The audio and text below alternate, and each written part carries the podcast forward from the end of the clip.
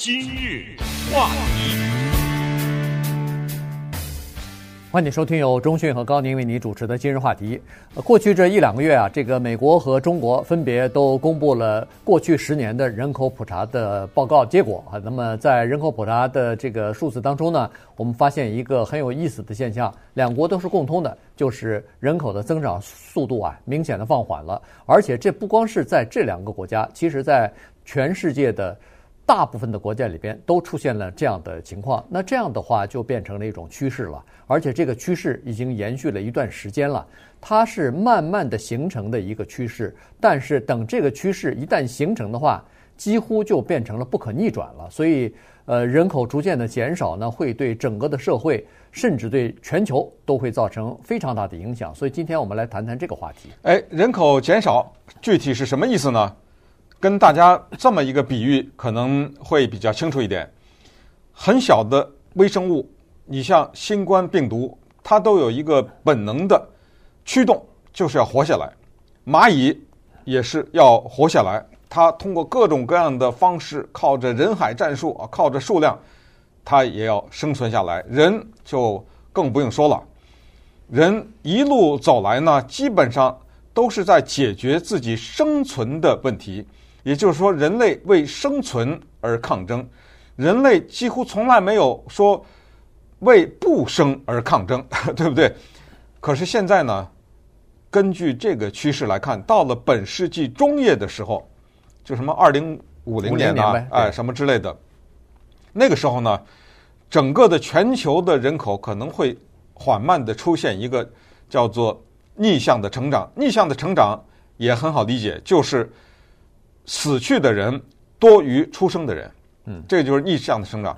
这个呢，在漫长的人类历史上，包括人类经过的大型的各种各样的战争，包括广泛的瘟疫，将人类很多的人致死，包括各种各样的种族灭绝，都没有能够达到这个目的，就是让人口逆着长，因为。你战争之后，我就给你婴儿潮，对不对？我就给你生。你瘟疫之后，我就起死回生，我就再增加这个人口。所以基本上来说，我们活在这个地球上的人口呢，都是像一个增长的方式这么发生的。可是现在呢，从两个人口普查到全世界的范围来看，这事情有点麻烦啊。因为今天时间的原因，我们没有办法讲那么多的国家，所以我们挑几个国家来看一看。这个情况严重，以及当一个种类、一个物种它开始变得减少的时候，要面临什么样的挑战？是想一想是蛮可怕的。对，呃，这个比较明显的趋势出现在东亚国家哈和这个欧洲的国家哈，就是包括美国了，美国呃什么加拿大这些都算哈，澳大利亚之类的这都算上，呃，就是西方的国家。呃，这个情况呢，有点像什么呢？有点像这个。人们就是越穷，他越生孩子哈，就是呃，人们呃还没有完全解决这个温饱的问题的时候呢，反而他繁衍后代的这个呃这个欲望特别的强。原因就是说，他要多生才能保证至少留下几个来。所谓成活率，哎，成活率的问题，但有的可能在中途就病死了、饿死了、夭折了。呃，所以呢就是这样子，就是说你现在的在人类的社会当中，除了非洲还有几个国家，呃，是人口在成长，而且成长速度还挺快的。呃，据说是到了二一零零零年的时候，差不多这个世纪末的时候，呃，非洲一个国家叫尼日利亚哈，他们的人口很可能会成长到，如果照现在的这个速度成长下去，可能会超过中国。那你想想看，这么一个国家要承载十四亿人的话，呃，怎么？呃，不是，到了那个时候啊，中国的人口是七亿了啊，中国人口可能是七亿，中国人口到了一半了，等于是现在不是十四亿嘛，对不对？呃，现在这都是预估啊，对，都是看具体的情况。但是它这个预估不是乱来的啊，对对不对？它是有这个数学模型模型来做支撑的哈。所以呢，现在的问题就在于说，在欧洲、在东亚的一些国家的这个问题非常的明显，包括中国大陆，以前中国。从来没有出现，在我的脑子里都从从来没有出现过，说是人口可能还会出现问题。我们一直是人口大国，一直是从我们出生到记事到最后到现在，都是世界人口第一的国家，结果没有想到这次的人口普查居然告诉我们说，人口增长开始放缓，而且这个趋势一旦形成的话，就刚才说的就没有办法逆转。从人类的历史上就是这样子的，而且它这个呃放缓的速度之快啊，据说是叫做呃那叫什么指数型的啊，几何型的放缓，所以这个挺可怕的。你想，人口一出成长减少了以后，呃，那中间的这个出生的女孩子就减少了，女孩子减少以后，她。生的孩子又要减少，这个实际上是叫做呃逆性的循环，而且这个循环的呃所产生的影响非常的深远。嗯，有句话叫做“任何存在的都是合理的”，这来自于德国哲学家黑格尔。但是对这一句话呢，可能翻译有点不是太准确，但是无所谓，我们就借它的引申的意思，就是说今天人每往前走一步，是不是都是合理的？也就是说，它有某些。因素促成了它必然，比如说现在人口出现缓慢的减少的趋势，马上就问为什么，对不对？所谓减少就是女性不生啊，不就这么简单吗？那马上的问题，为什么女性不生？我们从意大利看到中国的东北，从南韩看到德国，我们一个一个的来看啊，挑那么几个国家看看是什么情况。因为人口的增长啊，它的这种速度。咱们不说千年万年的计算，咱们拿百年来看都是不可思议的。你比如说一九零零年，那还蛮轻的，对不对？咱们就说这个年代啊，一九零零年呢，地球上的人口差不多十六亿左右，很少啊。现在看来，嗯，一百年以后到了二零零零年，这个时候人口是六十亿。我们说全世界，哇，我这个四五将近四倍了啊，将近四倍的成长，这只是一百年呐。这一百年在人的历史上，那个连一个眨眼的时间都不到，对不对？对。所以你可以看到，人他的发展是这一个趋势。刚才说最新的人口普查，中国的人口是十四点多少亿，十四点一还是多少，对吧？十四点一亿。从十四点一到二零到二一零零年，不就一百年差不多？还不到啊，呃，不到嘛，还剩八十年了嘛，对不对？对。七亿。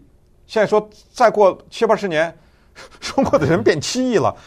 那一半怎么没了？对不对？嗯，这个情况确实值得我们重视。对，是这样子。有很多人就认为说，哎，人口减少是好事儿啊，减少我们现在地球上的人口太多了，所以才有这个资源的危机啊。不管是呃木材呀、什么钢材呀、什么水泥呀，包括粮食啊什么的，这都是资源，大家都在每一个人出生，他都需要这些东西啊，粮食，对不对？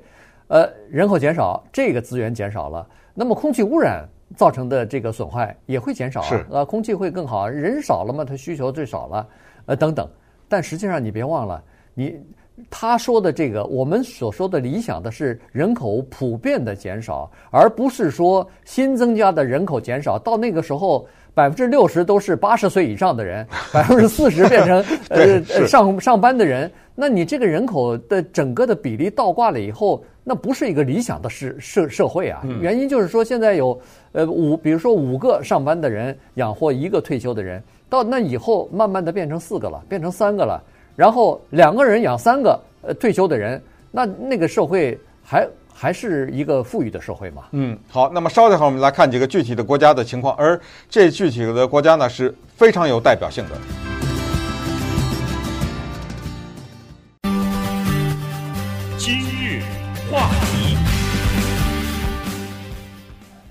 欢迎继续收听由钟迅和高宁为您主持的今日话题。这段时间跟大家讲的呢是人口逐渐的在这个增加，在减少哈。现在还没有整个的人口出现负增长，但是呢人口的增长出现放缓的趋势，而且这个放缓的趋势一呈一呈现趋势的话，那就是说明在过去的几十年、几十年里头，逐渐的开始这个。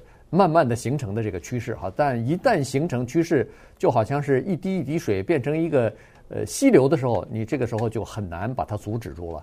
现在情况就是这样。我们先看一下南韩的情况。南韩是在东亚的这个国家，甚至在全世界吧，这个是出生率减少的，或者是出生出现这个呃负增长，大概或者人口老化的一个最典型的呃这么一个社会了哈。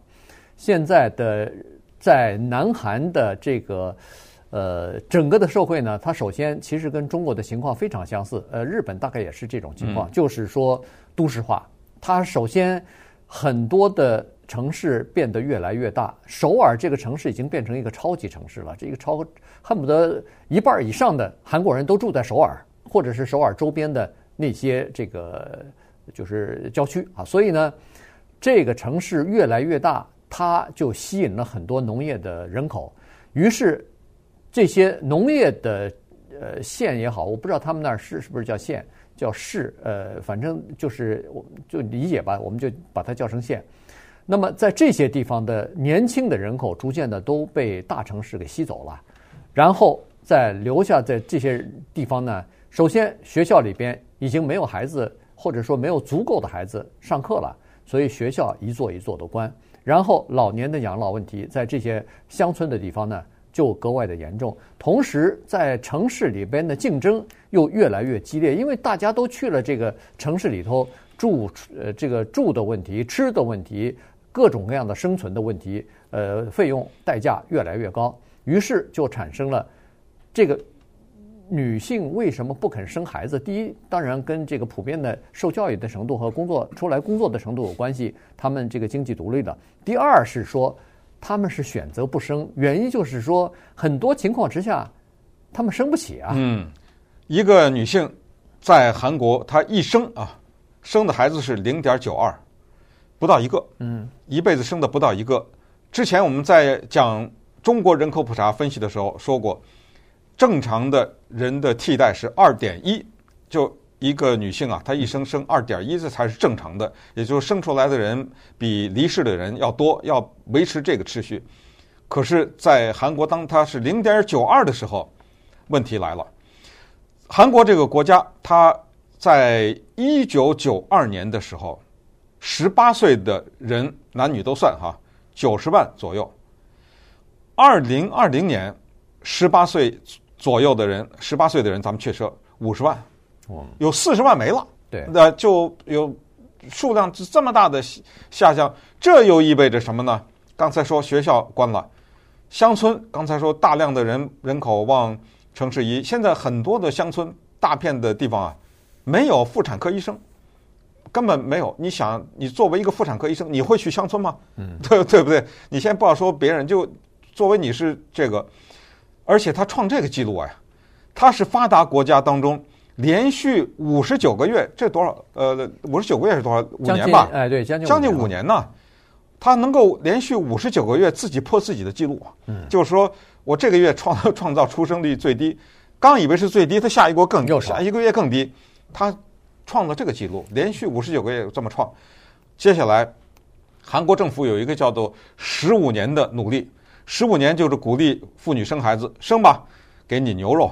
给你玩具，给你衣服啊，奖金啊，从现金到这些东西，在韩国的各种公共交通上有一个叫粉色的椅子，我都不知道其他国家有没有。嗯，凡是这种粉色的椅子，你一律要留着给孕妇坐，就像我们美国这种残疾停车一样，它其实呢没人 没人坐，你也不能坐，对不对？对，他这一要要留给孕妇各种各样的奖励办法，你知道吗？十五年了，一点成效都没有。对。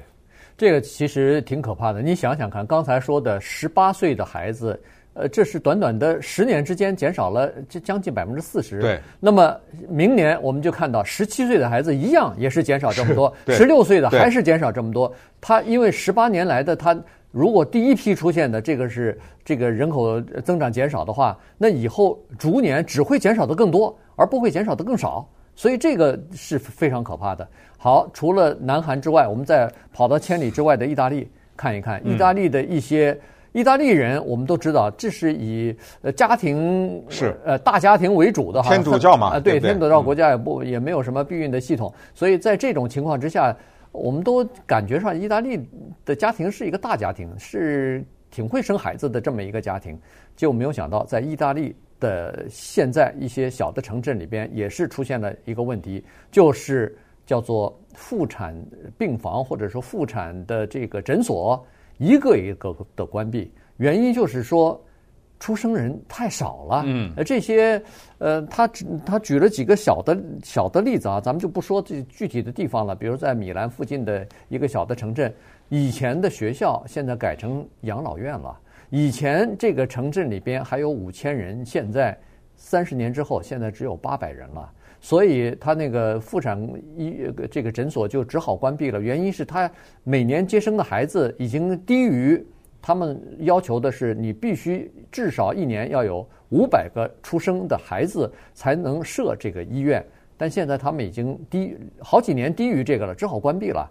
所以这个情况就非常的糟糕。在那些城市里边，人们是说，当听到妇产科、呃妇产医院里边传出婴儿的哭声的时候，那简直像是音乐一般的美美妙啊！对，其实对于女性来说呢，有三大组合是致命的。这哪三大组合？教育、工作、避孕。行了，这三个加起来啊，嗯，首先。女性受的教育越来越高，不多说了。女性进入到职场，而且呢，她们在发挥的很大的能量，这个大家也都知道了。再加上人类早就把避孕的各种各样的方式给研究出来了，这三个加在一起，她怎么生孩子啊？对不对？当然还有再说其他的房价呀，再加上什么压力啊，你再把这些其他的因素扔进来的话。就导致了现在的这个问题，连印度和墨西哥的出生率都下降啊。嗯，我们可能以前误以为说，哎呀，印度人一天到晚生孩子，墨西哥人、南美啊，什么拉丁裔啊、天主教人家生孩子什么没有。最新的统计，这两个国家的人口也在下降。美国是什么情况？美国、澳大利亚、加拿大这三个国家非常像，靠什么支撑着它的人口？这个是一个特别敏感的词汇，移民。嗯，他靠移民，他自己的人。不生了，就靠这些移民撑着他那个数量的。可是现在我们也知道，靠不住了。现在连移民都靠不住了。嗯、是，呃，以后可以想象得出来，年轻的移民是每一个国家都要争取的。现在你不要看这个移民政策改革，不愿意让移民进来，不愿意让这个移民的家庭进入到美国来。逐渐的，你会发现，当一个社会老化的时候，他就要。呃，引进一些移民进进入到自己的社会当中，因为有很多情况之下，你本国的女性不生了，孩子这个年轻人打工的人越来越少，你对社会呃贡献，你要养活那个退休的人员，这个这是政府必须要做的事情啊，没人打工不行啊，所以这个移民将会成为呃争夺的这个重点哈，这是一方面。另外一方面，像德国现在已经出现很大的问题了，他们。德国的人口出生率逐渐的减少以后，他们在过去的好像是五年里边吧，自哦自二零零二年开始，已经有三万多套的房子全部被推翻了、推推倒了，因为没人住了。嗯，那个人口出生的少，房子多了，变成刚性需需求就越来越少，于是他们把推倒的这些一片一片的公寓都变成公园了，都变成因为人少了嘛，但是要求环境啊，要求这个舒适的环境，所以。他们就做这样的事情，呃，像南韩也好像这个呃日本也好，有些大学招招生招不够了，于是他们只好大学之间进行合并，呃，两个大学、三个大学并在一起，这样的话把三个学校的学生生源加在一起，还可以勉强办下去。这个就是年轻人逐渐的减少的一个非常明显的例证啊。在韩国，你要上大学，他还送你 iPhone 呢。哦、对不对？还鼓励这个东西，呃，包括那个德国现在也在考虑另外一个东西，之前提过的叫提高退休年龄。德国现在已经是六十七了，嗯，准备提到六十九。还有就是日本，日本首次出现一个趋势，这个趋势几乎很难逆转，就是老年人的尿布出售量多于婴儿的尿布，多可怕呀！这个对不对？所以这个情况确实值得我们警惕，而且同时我们也需要。